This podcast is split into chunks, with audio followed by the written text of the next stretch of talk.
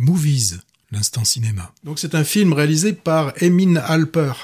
Euh, là, on a Emre, euh, qui est un jeune procureur, alors déterminé, inflexible, euh, et il vient d'être nommé dans une petite ville reculée de Turquie.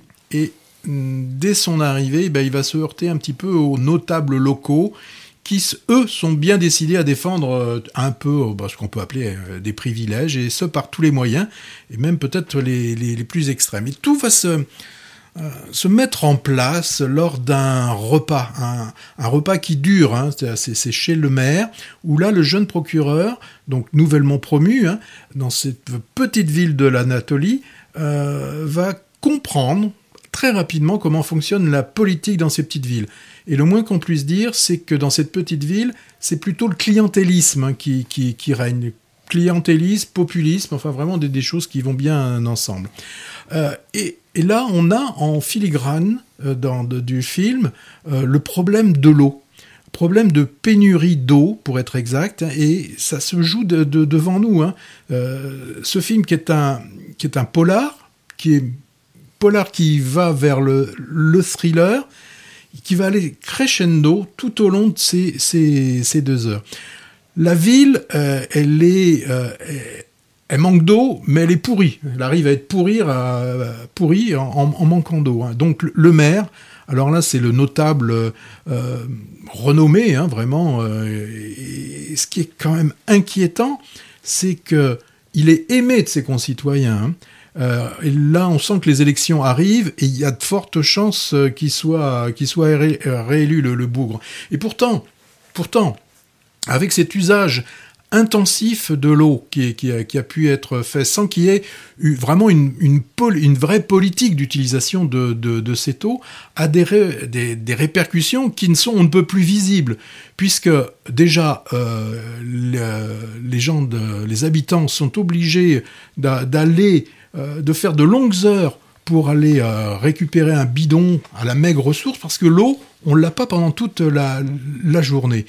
Et ce qui est encore le plus visible, bon ça c'est le résultat, il n'y a plus d'eau, mais le plus visible ce sont les dolines. Alors vous allez me dire, tu vas me demander ce que c'est qu'une doline. Moi je savais ce que c'était. Eh ben, c'est une forme d'érosion assez brutale qui font qu'en euh, en une fraction de seconde, vous pouvez avoir le sol qui, se dérobe et ça fait un grand gouffre, souvent un peu circulaire, comme s'il y avait euh, une météorite qui était arrivée, mais c'est pas un petit trou, quoi. C'est, vous pouvez avoir un village quasiment entier qui d'un seul coup disparaît. Alors pourquoi il disparaît? Parce que, bah, en dessous, il y avait euh, des, poches qui, à un moment donné, étaient bien remplies d'eau.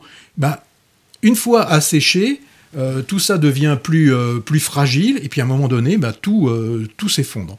Donc, on a une véritable catastrophe écologique et, humaine. Alors, bien évidemment, hein, c'est peut-être un petit peu facile, mais en même temps qu'il y a ces effondrements euh, physique, ben, on a aussi l'effondrement d'une société hein, où on a tous les fondements finalement qui sont euh, qui, sont sapés. Et les fondements, quels sont-ils? Ben, C'est la justice, la, la, la, probité, l'intérêt collectif. Ben, tout ça, euh, tout ça a été a été abandonné. Alors moi, ce que j'ai aimé dans, dans, ce, dans, dans, dans, ce film, parce que je ne veux surtout pas raconter le, euh, le côté polar et le côté thriller, mais ce qui est intéressant, c'est d'un point de vue purement filmique. C'est que euh, le procureur euh, va se souvenir de cette nuit où il s'est passé pas mal de choses, mais les, les, les souvenirs vont lui revenir par bribes. Et, et, classiquement, dans beaucoup de films, je pense par exemple à Été une fois dans l'Ouest, euh, on, voit au fur et à mesure que se déroule le film l'image qui devient de plus en plus nette, où on va comprendre pourquoi euh, Harmonica euh, veut tuer Henri Fonda. Mais il y a une progression. Alors que là, eh bien, il y a des, bribes qui lui reviennent à, l'esprit.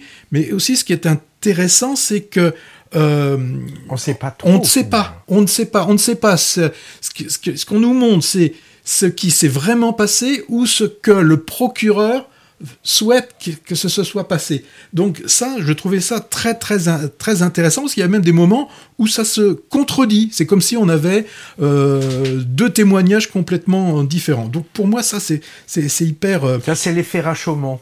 Hein Ça s'appelle l'effet Rashomon. la même histoire racontée par des personnages différents, mais qui n'est pas la même. Bon, d'accord. Euh, et aussi, il y a, euh, je dirais d'une façon un peu similaire, on a le journaliste qui est très ambigu. Euh, est-ce que le journaliste l'aide ou est-ce qu'il le manipule? Ça, c'est la, c'est une question hein, qu'on a pendant tout le tout mm. le film. Et là aussi, ce qu'il y a de bien, c'est que le réalisateur ne nous donne pas les réponses. Moi, je trouve que c'est bien quand le spectateur, finalement, bah, il se fait ses propres réponses et puis on peut en parler euh, après. Donc, ce film, c'est un, c'est un polar, c'est un thriller, c'est un conte.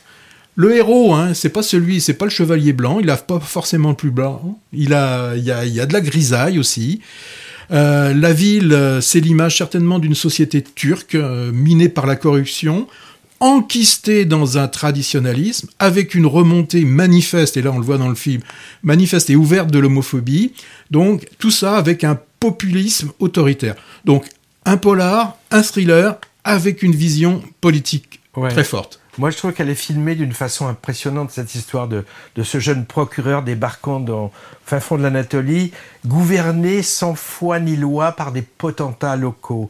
Alors, tout en cinémascope, hein, je me mm. trompe pas. Hein. Alors, toi, tu parlais de polar thriller. Moi, je, trouve que ça m'a fait penser à un western.